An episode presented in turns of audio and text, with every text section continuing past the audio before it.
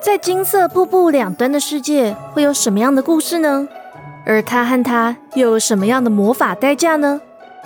欢迎收听奔奔小剧场，我是奔奔，让我带你走进奇幻世界里吧。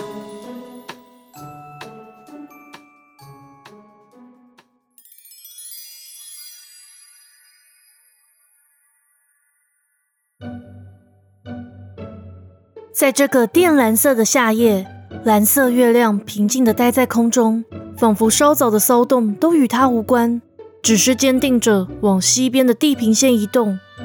蘑菇森林里的精灵们几乎都陷入了沉睡，连只在夜间发光的蘑菇都稍稍碾熄了光芒。但只有胡林长老住的高塔还点着灯，有一些路过的菌丝闪避似的绕过了高塔。胡林长老来回查看水晶球，许许多多的影像闪现上头。在影像里，有人类公主渊羽在王城里玩捉迷藏似的逃避仆役和护卫的看守，也有奇幻仙子跟魔法师的木门拌嘴。最后，在一个奇异的声音和铁蓝色光晕的指引下，竟然穿过石墙，走进屋里，拿了一块黑越狱的模样。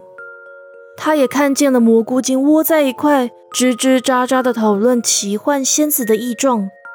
精灵王子丹影在众精灵面前大声疾呼，又反复拿起前两年渊羽送给他的生日卡片叹气。矮人智多星伊图尔在夜空下赶路。狮鹫大王在巢穴里召集族人，在讨论天空的异变。接着。一道修长的身影模模糊糊出现在水晶球上。胡林长老头也不回地说：“诺特，你知道承诺的重要性吗？”魔法师刚要降落在地面，听胡林长老这一喊，险些失去了平衡。一胖一瘦的精灵就突然出现在他身边，稳稳地托住了他的身子。他苦笑，压低了帽檐：“艾文兄、斯恩兄。”承蒙两位帮忙了。这一胖一瘦的精灵，正是当年和诺特一起学魔法的学徒。而今，他们已经放弃禁逐精灵长老之位，只想辅佐胡林长老和魔法师诺特。艾文和斯恩轻轻点头，再次消失在高塔边。魔法师这才向胡林长老鞠躬，高礼帽遮去他眼里的哀伤。导师。我从来不轻易许下承诺。当年关于奇幻的事，的确是我误判，而他也对我抱有不切实际的期待，所以只有关于他的事情，往往都会出乎我的意料之外。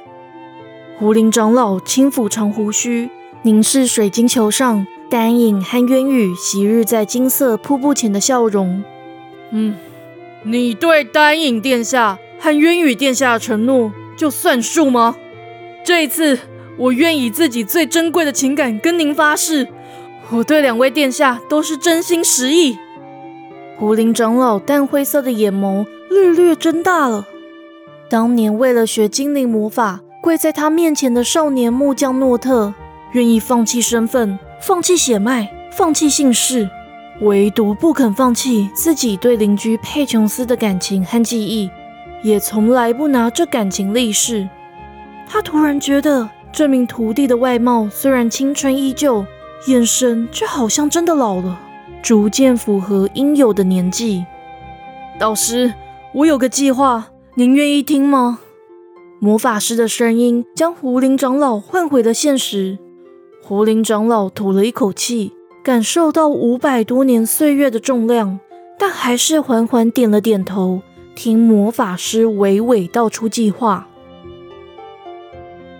胡林长老听完计划，淡灰色的眼眸里有些不安，沉吟道：“这计划唯一的变因，就是你创造出来的宝盒。还有，他国王子随时会行动吧？”魔法师的表情有点惆怅。您是知道的，人类都会因为感情做傻事。宝盒是我做的，渊羽公主的力量是我无意间赋予的。而这一切都是因为我年少时感情不成熟而闯下的后果。如果有任何问题，我愿意付出任何代价。胡林长老看着徒弟，紧锁眉头。就照你的计划去办吧。魔法师一鞠躬，刚举手召唤白光，胡林长老才又说了一句：“只是要为这公主付出代价的，我倒觉得还有别的人选更适合些。”但魔法师还来不及听清楚导师的话，就被自己的魔法带离了高塔。胡林长老想了想，徒弟离去时瞪大的蓝色双眼。又再次回头观看桌上的水晶球，抹去上头黑发男子的身影，等待秋季来临。而同样期待秋天到来的，还有人类公主渊羽。自从在仲夏夜里与卢娜见面后，他就一直在忍耐。当安博德里国王进一步取消他处理政事的权利，维密王后也更积极的要求他保养外貌时，他笑着接受父母的安排，让国王和王后错以为一向古灵精怪的大女儿终于学会了小女儿的老实。而当瑞刚王子再一次送来礼物时，他也不再逃避，只是大方的收下，并送到各个工会当摆设。他也不再玩捉迷藏似的逃避仆役和新护卫康崔，而是端端正正的待在书房里。既然没有报告书要审批。他转而研究自己本就擅长的纸雕艺术，于是大大小小的蘑菇出现在王城四周，与嘉年华会的纸雕作品放在了一块。他还做了几张纸雕卡片，有着水仙花和盾牌的图案，去了索沃城。画笔和颜料盘的给了莉莉安，立体纺车送给了维密王后，仿刺绣质感的纸蕾丝卡片则到了安博德里国王手上。就连宫中仆役和康崔都拿到大公主做的鸢尾花纸雕卡片，而在南塔的帮忙之下，卢娜也收到了自己的宝剑小卡。安博德里国王对女儿的转变感到有点困惑，却又深感欣慰。有一天，他在花园里举办下午茶宴，在渊羽又一次送上新的纸蕾丝卡片时，安博德里龙心大悦，渊羽。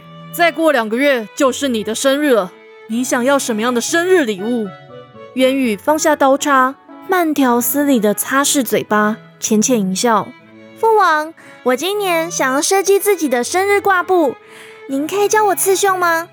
哈哈哈哈你从小连简单的回针绣和轮廓绣都弄得乱七八糟，确定能完成挂布吗？父王，您和母后当年就是因为纺织和刺绣认识的。嗯，我比较会纸雕，莉莉安会画画，我们两个总是要有人学学您们的手艺啊。你呀，只要都像这样听话就可以了。哼，决定让你好好待在王城里，果然是对的。安博德里又慈祥的笑着，随口就叫住穿过灌木丛，借口要去帮园丁的卢娜。卢娜，我看再过一段时间就让雷可夫人入城吧。卢娜却僵在原地，支支吾吾地说：“雷可，他要好好照顾特色韦德和特色以心，没有时间入城啊。有你的弟弟莫科子爵在，你怕什么？可是莫科他……”卢娜看到渊羽对自己摇了摇头，而顿了一下，只好对国王行礼：“谢过陛下了。”渊羽也接口道：“谢谢父王安排，小雷姐来了之后，就可以为奶奶的诞辰日和我的生日宴带来不一样的装饰。”安博德里显得特别高兴，又命人端上了大蛋糕。没注意到渊羽和莉莉安意味深远的对看了一眼。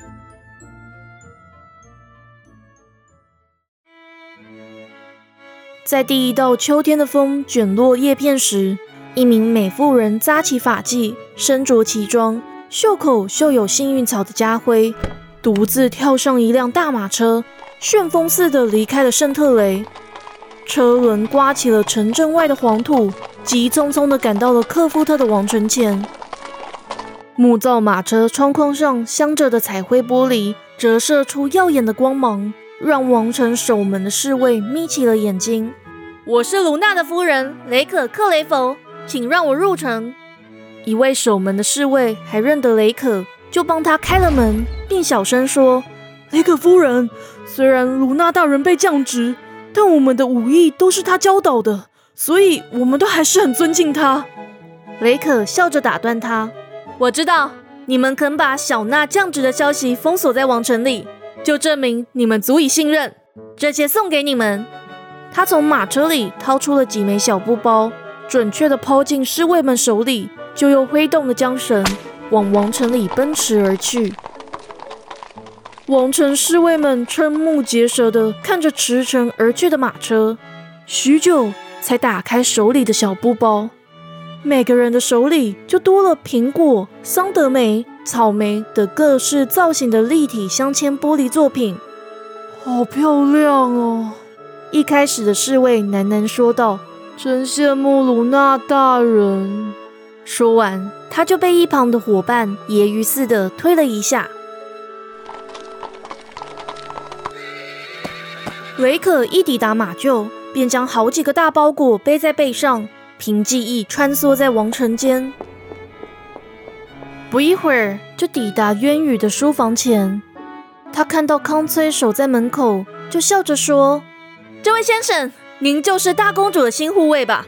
请您让一让，我想见大公主。康崔傲慢的上下打量雷克，想见公主就要通报城门侍卫，在夜间时间才能见到她。哼，这倒不用，只要他知道卢娜的夫人来了，就会见我。哟，原来你就是那家伙的夫人啊！啊，也只是个无关紧要的人吧？你按照正常程序吧。渊羽殿下不见你，康崔的话还没说完，书房的门就开了。渊羽兴奋快步走了出来，直接抱住雷可的脖子。小雷姐，雷可略略提高背后的包裹，小心不受到碰撞，也抱住了渊羽，疼惜的摸摸他的头发。雨妹妹，走，我们进去，不要理这个无关紧要的家伙。说完，雷可吐吐舌头，拉起渊羽的手。把气的头发几乎都竖直的康崔关在了房门外。雨妹妹，先来收礼物。雷可将好几个大包裹往桌上一摆，从里面翻出了一方一圆的两个布包，递到渊羽手里。渊羽愣愣的接过，忍不住问：“小雷姐，你不先问卢娜过得好不好吗？她因为我的关系，只好到花园里面挖。”雷可搂住渊羽的肩膀：“没事的。”小娜她自己有分寸，现在任何的规划也都有乌拉德帮忙，她不会有事的。但我更担心你，我吗？之前你们在迷雾森林里面的种种经历，乌拉德都跟我说过了。现在又有那讨人厌的家伙陪在你身旁，这样待在王宫里面很辛苦吧？渊羽想要反驳，却觉得有点哽咽，而低头打开手里的包裹，圆的是镶嵌玻璃羽毛。方的则是以镶嵌玻璃制作出渊羽心心念念的世界。在五彩缤纷的玻璃蘑菇森林里，一位矮胖的男孩头戴金冠，站在最高大鲜黄的蘑菇旁，俯身鞠躬，向身穿紫色礼服的女孩邀舞。许许多多的魔法生物围在他们身旁，笑着祝福他们。你一直在说翅膀来翅膀去，所以我就做了翅膀给你。另一件作品。是乌拉德那位叫什么葛特的朋友做的。乌拉德已经帮你付了款，要送给你当生日礼物。雷可看渊羽想要拿金币，就按住他的手。雨妹妹，看在他过去三年没有送礼物给你，你就接受吧。他转身从大包裹里拿出一方木盒。嗯，这是乌拉德要给你的第二份礼物。乌拉德到底在客气什么啊？一份礼物就够了。渊羽边说边打开了木盒，里头的折纸造景让他睁大了琥珀色的眼睛。两匹纸折的白马立在悬崖旁，一位紫衣女孩穿过纸糊的迷雾，看着底下的金色瀑布。而在瀑布的前面，一名头戴金冠的男孩引颈期盼地等待她。乌拉德还说他没有魔法，所以只能折小东西送你。乌拉德太谦虚了。这哪是什么小东西啊！小雷姐，帮我谢谢乌拉德。雷可看渊羽欣喜万分的来回看三份礼物，想起乌拉德将这两份礼物递到他手上的惆怅神情，原本纸折的白马旁站着一名骑士，但乌拉德却在最后一刻拿掉了骑士，并关上了盒盖。他想到这里，不禁轻轻说了句：“很多事还真是不凑巧。”但当渊羽困惑抬头看他时，他却只是笑着摸摸渊羽的头。乌拉德还要我告诉你和小娜，秋天是个好时机，但要把握时间。你们三人又在筹划什么？渊宇伸伸舌头，撒娇似的抱住雷克。小雷姐，对不起了。你干嘛跟我道歉？这几年卢娜一直恪尽职守，陪我出国多年，又因为我被降职，我很怕接下来会害克雷佛家族的名声受损。雨妹妹，克雷佛家的人就是这样，一旦跟定了主人，就不会再背叛。渊羽想要全盘托出计划，雷可却又帮渊羽编法。不用跟我说太多，你好好照顾自己。我先去找小娜了。我晚点还要规划两场宴会的装饰。他又抱了渊羽一下，亲了亲他的脸颊。别想太多了，我亲爱的妹妹。渊羽含泪看着雷可送来的礼物，也对轻轻关上的门说：“谢谢你，我亲爱的姐姐。”这时，他看到脖子上的翅膀链坠亮了几下，就知道一直等的信号到了。那天晚上，南塔与康翠换班，代为看守渊羽的门口。渊羽等在房里，听到地板底下传来轻轻的敲打声，就拉开地毯，推开不久前才被割开的地板缝隙。卢娜就从地道里钻了出来。看尘土落在地上，尴尬的咳了几声，又慌忙向渊宇行礼。渊宇忍着笑，小声说：“卢娜，路线都准备好了吗？”卢娜点头。等过了贝琼斯老王后的诞辰日，我们就可以离开了。公主殿下，这次离开除了必需品外，请您带一件物品就好。他看到渊宇桌上新放了三件礼物，而停了下来。渊羽笑了笑，又转身拿出珍藏的画像，看着自己和丹影在金色瀑布前的身影。如果要我选，那我就选这个，跟我一起离开吧。今天的故事就到这里结束喽。我这里补一个设定，在那不勒斯，每一个人至少都会一种技艺，像是渊羽擅长纸雕。所以在第二十二集宴会里诉说的故事结尾，他送了一张纸雕卡片给丹影。而莉莉安会画画，维密王后会纺纱。至于安博德里国王的名字，本来就是从刺绣的英文 embroidery 直接翻译而来的。所以在设定上，他继承了佩琼斯的好手艺，也相当擅长刺绣。而出身汉特梅的魔法师诺特就更不用说了。他年轻时本来就是位手艺精湛的木匠，而至于作者我本人，好像会不经意的偏心出身那不勒斯汉特梅的男子，所以和魔法师同乡的乌拉德呢，我除了写他武艺高超之外，还非常会折纸。不知道有没有人好奇卢娜会什么样的技艺呢？其实卢娜从年少时就是渊羽的护卫，所以她最厉害的技艺就是剑术。那这一集呢，就是今年最后一个故事了。故事也不知不觉影响蘑菇精出任务的时间线，因为一边创作一边连载的关系，我也说不准接下来还有几集会到结局，但会尽我所能的带给大家好听的故事，并开始规划接下来专属于魔法师的篇章。祝大家新年快乐！我们明年见！奔奔小剧场下回待续。